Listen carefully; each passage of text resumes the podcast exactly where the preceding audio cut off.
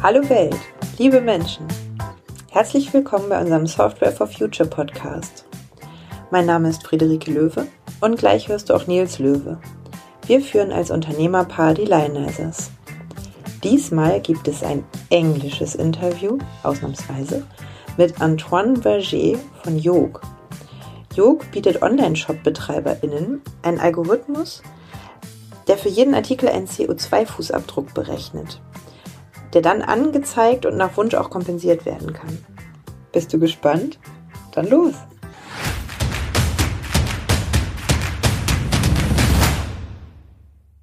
Yeah, warm welcome to Antoine. This is our first English episode. I hope it's uh, okay for everyone listening here. Um, Antoine, we've met many years ago when I was working for a different company and you was working for a different company. Um, now you are running your own company. It's uh, doing sustainability tech. Uh, you can describe it much much more better. Who are you? What what do you do? sure. Um, thanks, Nils, for uh, having me on board today. And thanks for uh, switching languages uh, as an exception. Um, I think German would be more funny than than serious the talk. So um, yeah, I'm Antoine, uh, born and raised in, in France, Antoine Verger. Um, long story how I, I, I, I happened to uh, to be in Germany um, the last 10 years. I was try to, uh, try to uh, wrap it up um, very briefly. Um, studied um, mathematics and computer science back in France, 2005. And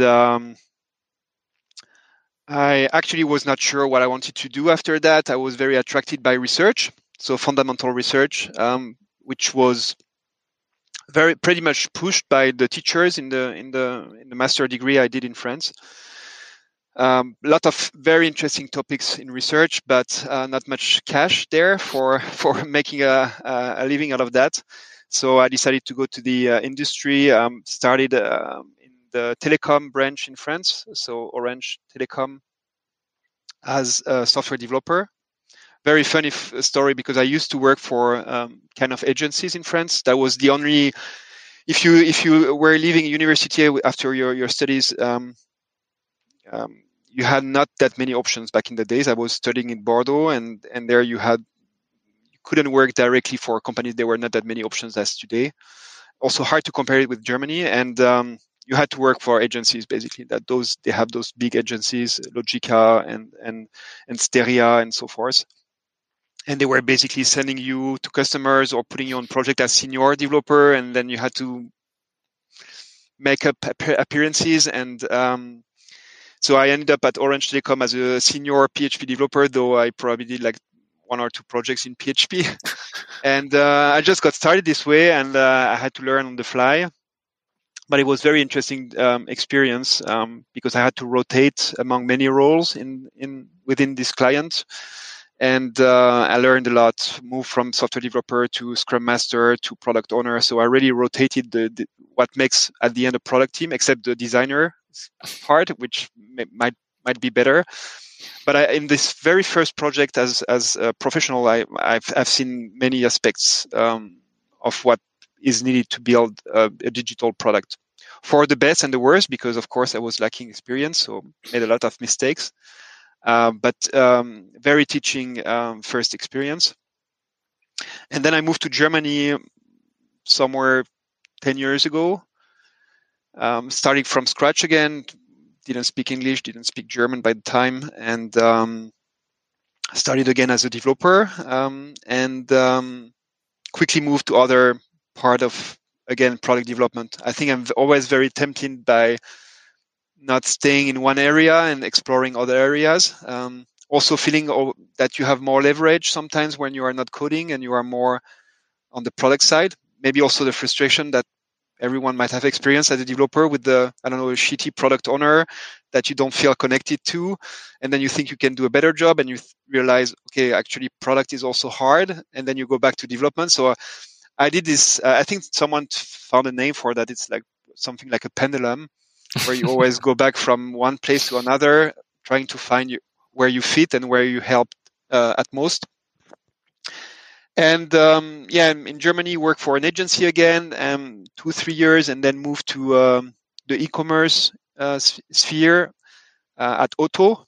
I'm always careful how I pronunciate that. Uh, Otto, uh, the German um, family-owned e-commerce business. Um, I work for their startup incubator, like a corporate incubator. Very interesting area and very interesting times. It was called Liquid Labs. It was run run by um, uh, two um, American guys, uh, Paul and Michael. Um, and basically, there, what we were doing is um, gathering ideas within the Otto group about businesses that are not specifically about e-commerce, but maybe side activities, logistics, finance, and so forth. And out of those ideas that were growing within this gigantic corporate, trying to build businesses out of that that could be independent companies at the end. So it was the the best um, of both worlds, corporate and startup, because you had the safety of corporate while having the thrill of building something out of the out of the ground, uh, but at the same time also downside of being in corporate, right? Things are not moving as fast as in the the startup world sometimes. But it was very uh, very interesting because I really greenfield projects, um, and I think we've met by this time where we were um, also growing teams and structuring teams. And out of this experience, I think I spent probably five six years at uh, Liquid Labs I've seen probably six, seven businesses, some that just lasted three months uh, because no product market fit, to some that now are companies with more than 50, 60 employees. Uh, no unicorn though uh, there, but at least uh, businesses are now at this stage after so many years sustainable, I would say, on the financials.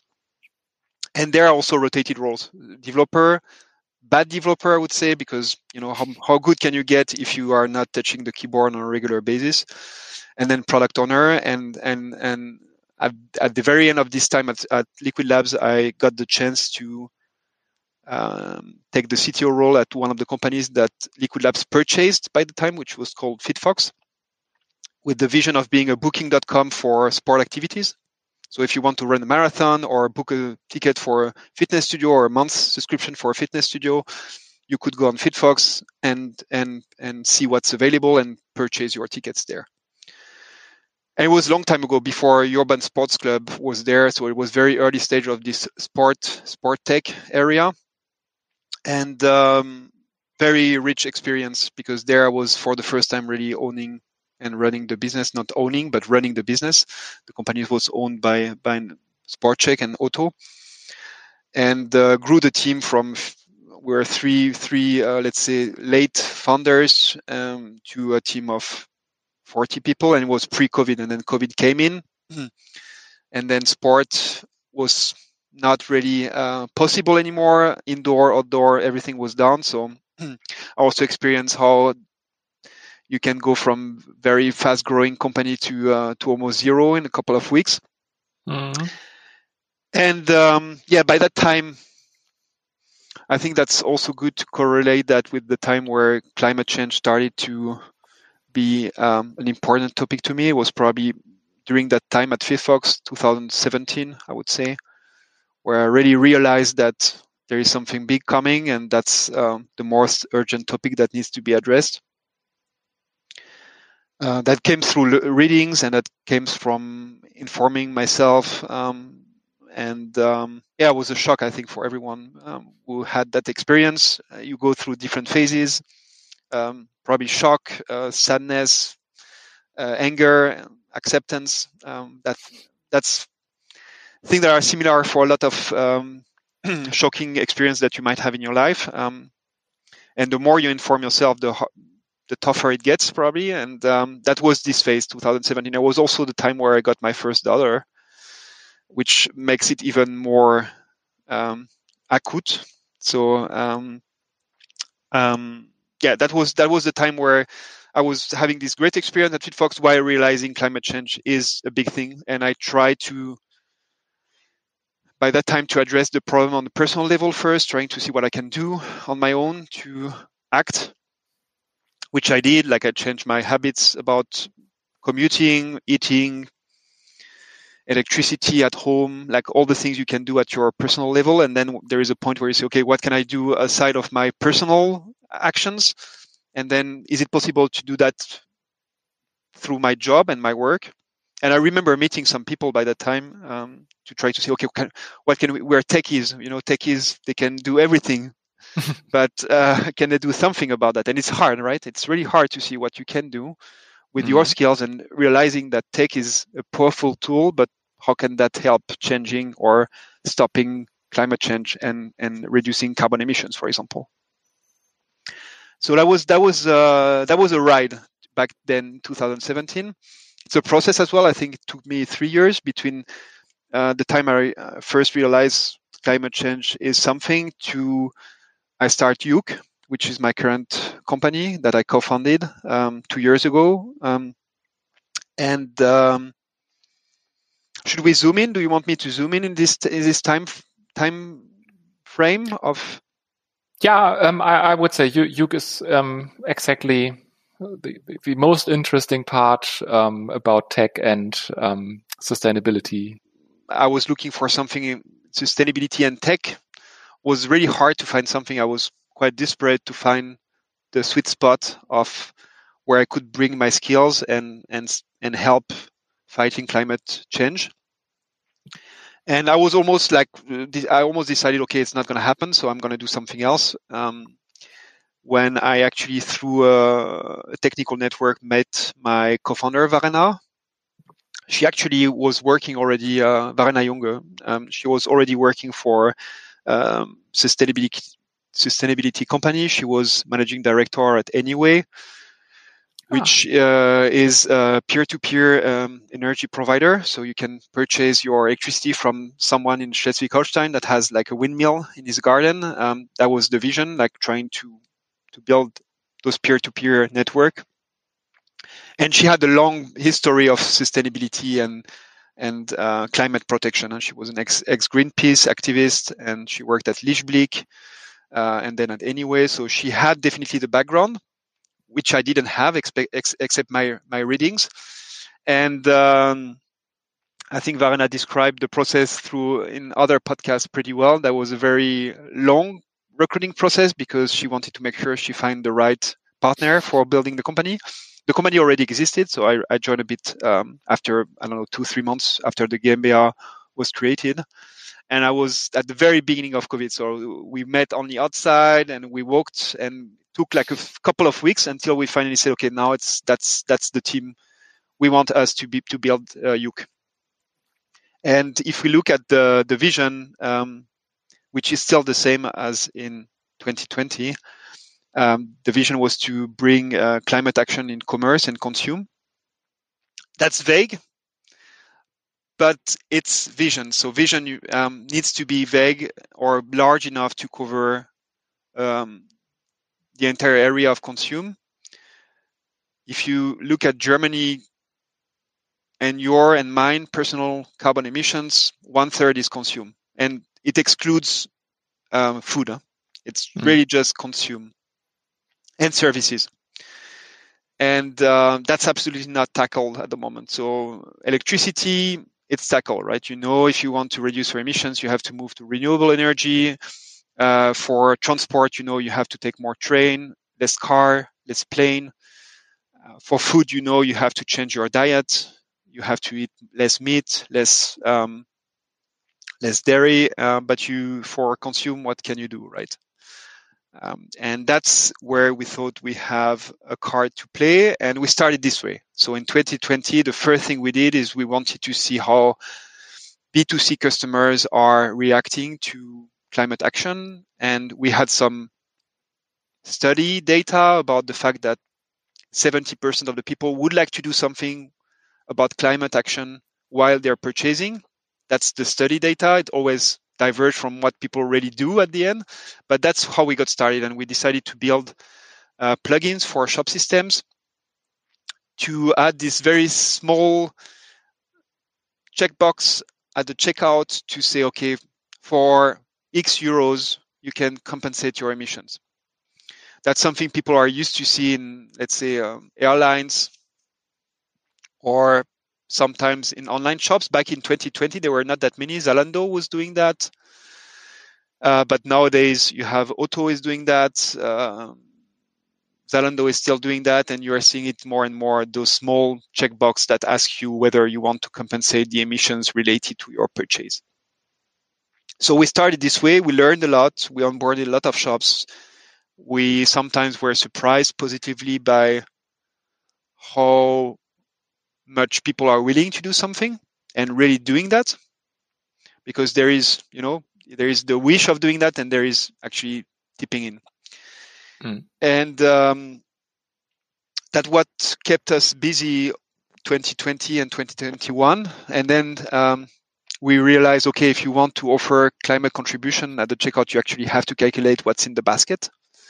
And you have to bring transparency in the product that are there. And through doing those explorations which end our product discovery we realize okay maybe the product the real product is not this contribution it's more about bringing transparency about what you purchase.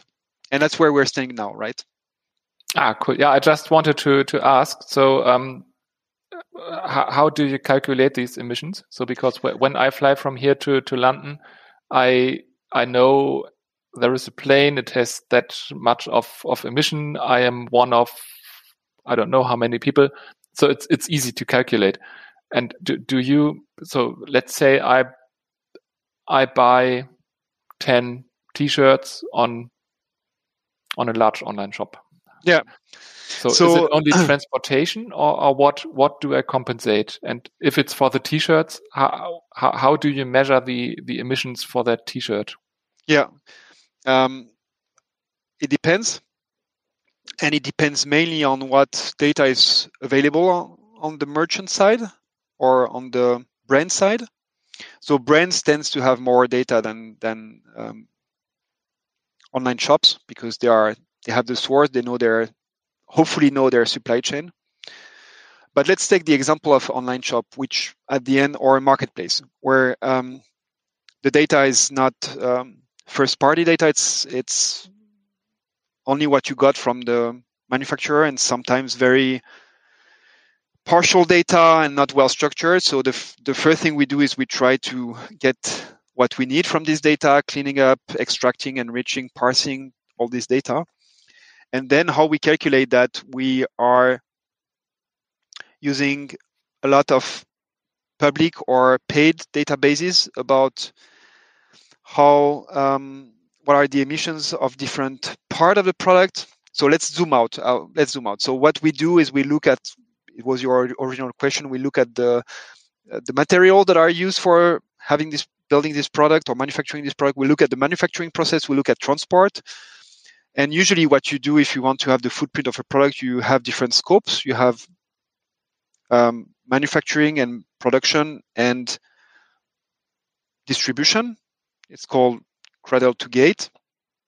And then you have two extra cycles that are usually out of this scope, which is uh, gate to uh, grave, and it's like usage and end of life. So what makes an entire life cycle of a product is manufacturing and extraction of materials, distribution, usage, and end of life usage and end of life is really hard because it really depends how you actually treat your t-shirts. Are you washing your t-shirts every day or only once a week with cold water or warm water?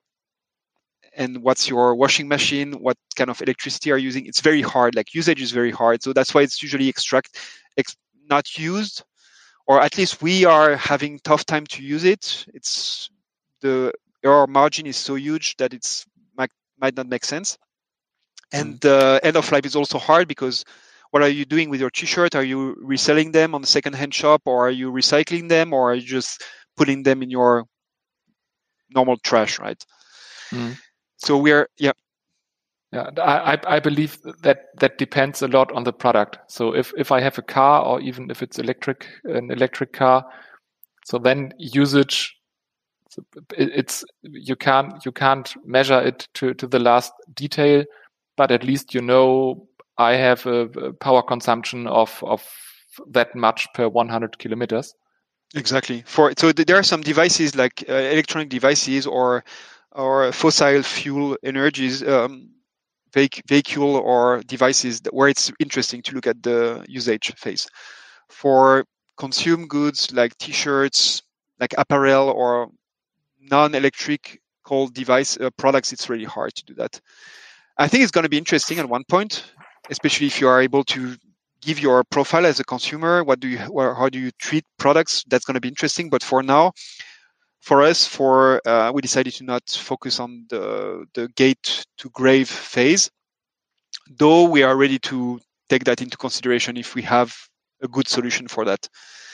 I think it's already hard for the consumer to grasp sometimes those informations. That's also something we're working on. We're not only calculating the footprints of the products, but we're providing, let's say, web components or visual components that can help you as a merchant or a brand to communicate in a way which is graspable by the consumers what's the footprint of this product? Because if you say a t-shirt is 6 kilo co2 equivalent what what does that mean?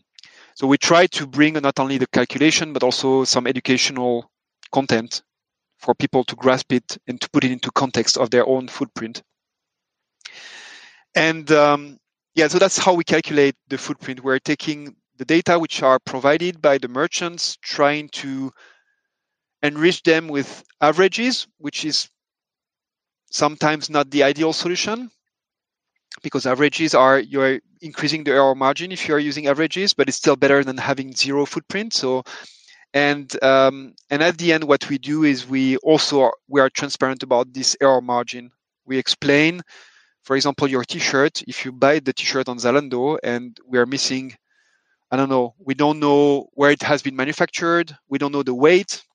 So we will use an average weight of a cotton t-shirt. We will use the average footprint of a t-shirt, uh, taking into consideration that most of the t-shirts are manufactured in Bangladesh or Cambodia. And um, and at the end, we're going to put uh, what we call an accuracy factor, which you could see as error margin. So it's the less accurate our calculation is, the bigger, the largest the error margin can be. And we try to be transparent with that. We try to be transparent towards the consumers, telling them, hey, you have to take this data with very, very carefully. And with the brands or the online shops and telling them, look, that's low accuracy, but we know how to improve that. And you, to improve that, you would need to give us data ABC. So that's what we do. We don't have this definite and final value for the CO2. It's always possible to improve that if we get more data. But our catch is we want to start now. We don't want to wait for the entire supply chain to provide the data. It's going to come, hopefully, one day. But now we want to get started and already hmm. give a rough idea to the consumers what's the impact of product A. What's hard to do then is to compare products between each other because um, you take the risk of comparing apple and bananas, and that's not really uh, helpful. So there are certain thresholds where we cannot compare two products to each other if we are missing the data. So we all have to look at this accuracy factor. You can compare two products that have very high accuracy factor, but if one has a very high and the other one has a low one, it's hard to compare them and to make a proper decision. But our goal is to, through transparency, help consumers understanding their footprint, but also helping them making right decisions when they're purchasing. Yeah, and, and yeah. J- just an idea. So I, I would assume that will change the behavior of of people buying stuff. Do you do you already see that people buy something where where we have transparency compared to something where the product might be the better one in, in regards of, of sustainability, but we don't have the data. So the the the point it does not change massively the at this stage is too early that's why there is an important work to be done on understanding those values uh, what's for sure is transparency is making customer sticking to a specific platform um, that improve loyalty and um, on the purchase habits does not change much at this stage. What um, what's the mindset of consumers in this case is to they might still purchase high carbon products or let's say products that have high carbon emissions um, and then they might compensate the emissions at the checkout that's that's a, um, a behavior which is which we observe um, regularly but um, decided to not purchase a product because it has high emissions i think it's too early for that I think it will take time for educating people there. Where we see potential for this, let's say, low carbon purchase is more on the B2B side. And that's one of the surprises we got on the way because we were focusing pretty much on B2C at first. And we started onboarding a bit by chance B2B online shops. And there the need grew for transparency for two reasons. One is regulation and and the need for reporting. And secondly, is um, we start seeing in B2B area carbon budgeting need. If I if I zoom in on the, on the regulation part, uh, businesses in Europe um, that are more than 500 employees are forced now to disclose information on social and environmental challenges. It's it's a European requirement and there they have to report on their um, own emissions, um, what we call scope one and scope two of the carbon emissions, and they also have uh, the option, it's still optional, to report on their purchased goods and services. And it takes time because the regulation was two years ago, um, if I remember well, and now it starts to drill down in the in the company in different departments, including procurement departments where they realize, okay, now the company me- measuring and reporting on the carbon emissions, and now they probably have to have reduction goals. And how do you can how can you set up reduction goals on your purchases if you don't know the footprint of what you purchase? And that's the the switch we're observing now. And that's very interesting because um, there are different methods that are used now to calculate the footprint of goods and services and are, the methods that are currently used are helpful for reporting, but they are not really helpful for deciding whether I purchase product A or product B. And that's where we see our chance now to uh, to help providing this transparency that helps making educated decisions for companies. I think the B2C is still relevant, but it will take time for people because there are no incentivization to reduce their emissions while purchasing goods but companies they will be forced to reduce the emissions. So that's where we see uh, potential on making those information transparent and helping businesses to purchase product A instead of product B. Mm. That that's very interesting because um, basically in, in every second interview we come to the point that these regulations change everything. Yes. Yeah, it's, it's it's amazing that that you start with the idea of of getting more transparency to B2C customers and two steps along the road you end up at B2B customers not because they want to be good but because they are forced to be yeah I mean, there transparent. In, in, B2C, there are crazy ideas about that, but it's going to be hard to to tell everyone, hey, listen, you have just um, you are currently in average in Germany 11 tons per year CO2 equivalent, and you have to go to two tons, and we're going to restrict you.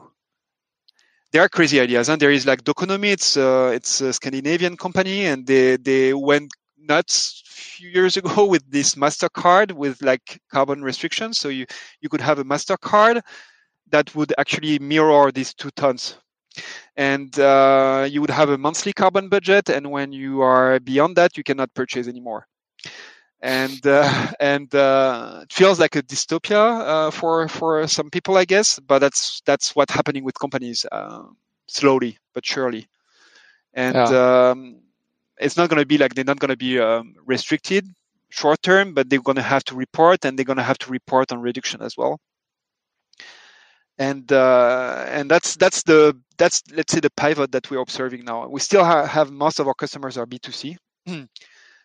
Uh, but we are seeing now a, a, big interest in the in the B2B, which was not the case six months ago. It's also changing very fast, and that's what we're observing. I think that probably at the top level of companies, they realize, okay, we have to do something, and now, as I said, reverse down in the different departments, and it's still very early stage. Yeah. And the, the technology is not there. That's that's the point at the moment. If you tell a procurement manager, okay, you have to reduce your your your uh, carbon footprint by 20% in the next uh, two years, um, I guess she or he does not know where to start because he has not tooling. If he's buying um, IT products, he probably does not know. Okay, should I buy a LED display or a OLED display or a beamer? A beamer? They have no clue, and that's where mm-hmm. we want to bring transparency on that and say, okay, you probably need to buy a beamer if you have a big screen. Like I'm a bit detailed, but it's like those kind of information is missing at this stage and also there mm-hmm. no no reward at the moment on for the brand that are making a lot of effort to to be sustainable and to rethink their supply chain.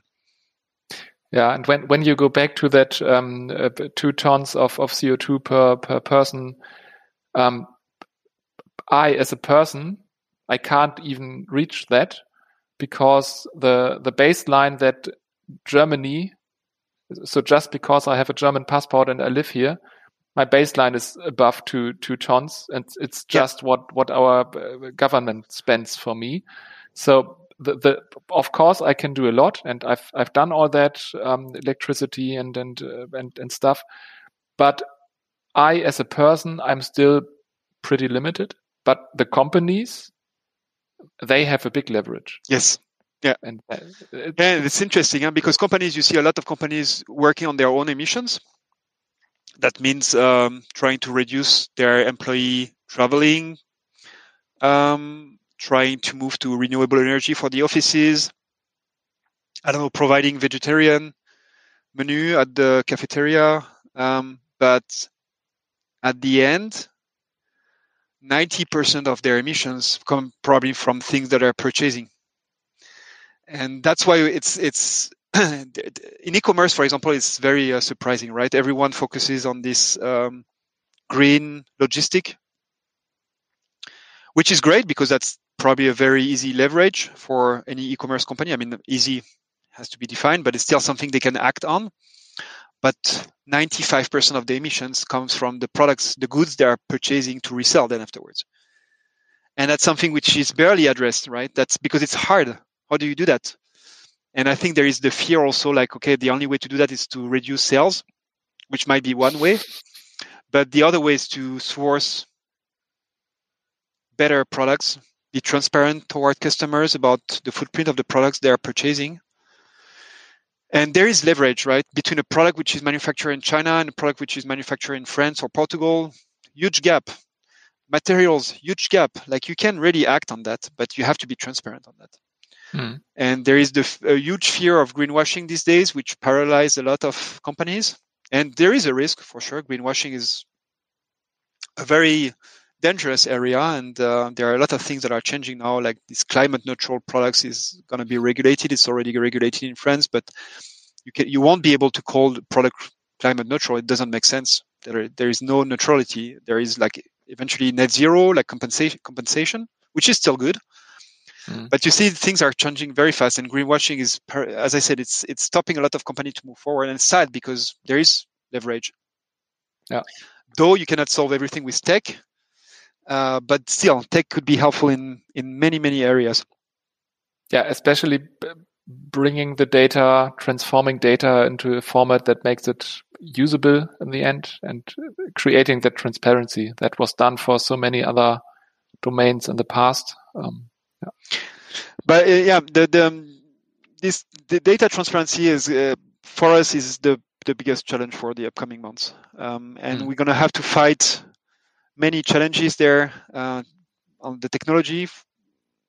Though that's the one I'm I'm the less worried about because I I know where I want to where I want to go, but there are challenges. Um, if you look at uh, data extraction, data enrichment, there are many challenges. You need to be able to process unstructured data, extract what you need from there, categorize products, I mean, that's well researched areas. NLP and, and data extraction is something which is used already in the industry.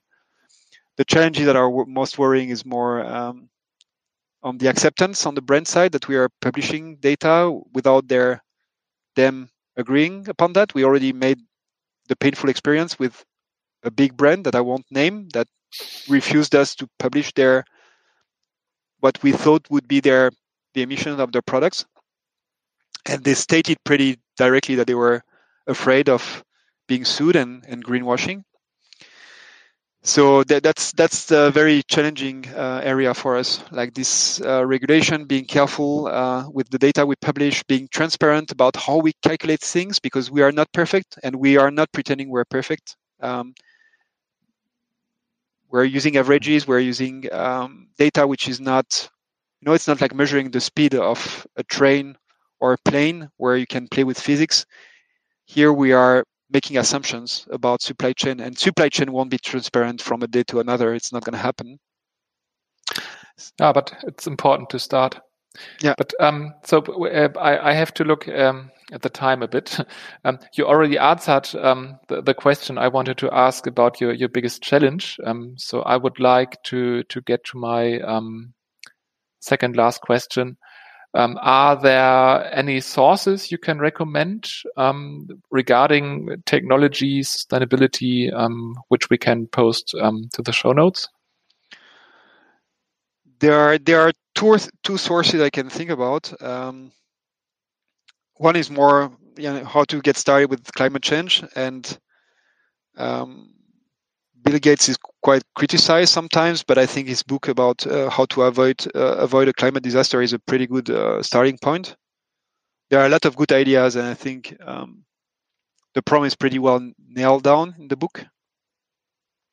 And then, unfortunately, for our, uh, your podcast listeners, um, the second best literature around that is is French, and I don't think it's translated, but it's um, Jean-Marc Jancovici is is uh, an engineer in France, and um, he wrote many books about climate change and what needs to be done uh, to uh, reverse that. And you you talked about government, and and and he his last book is a, a transformation plan for the French um, industry, how to uh, reach the goals um, of 1.5 degrees by 2050, and uh, that's really very well documented. Um, um, he also published uh, comics about um, how we build the world in 2050 if we don't change anything. So it's it's very very well documented. I think that might be translated, but I think Bill Gates is probably there would would be one book. Um, I would probably recommend this one. I think it's pretty well documented, and he, he did his uh, homework on the topic. Yeah, cool. I, I already uh, read it, but I can definitely recommend it too.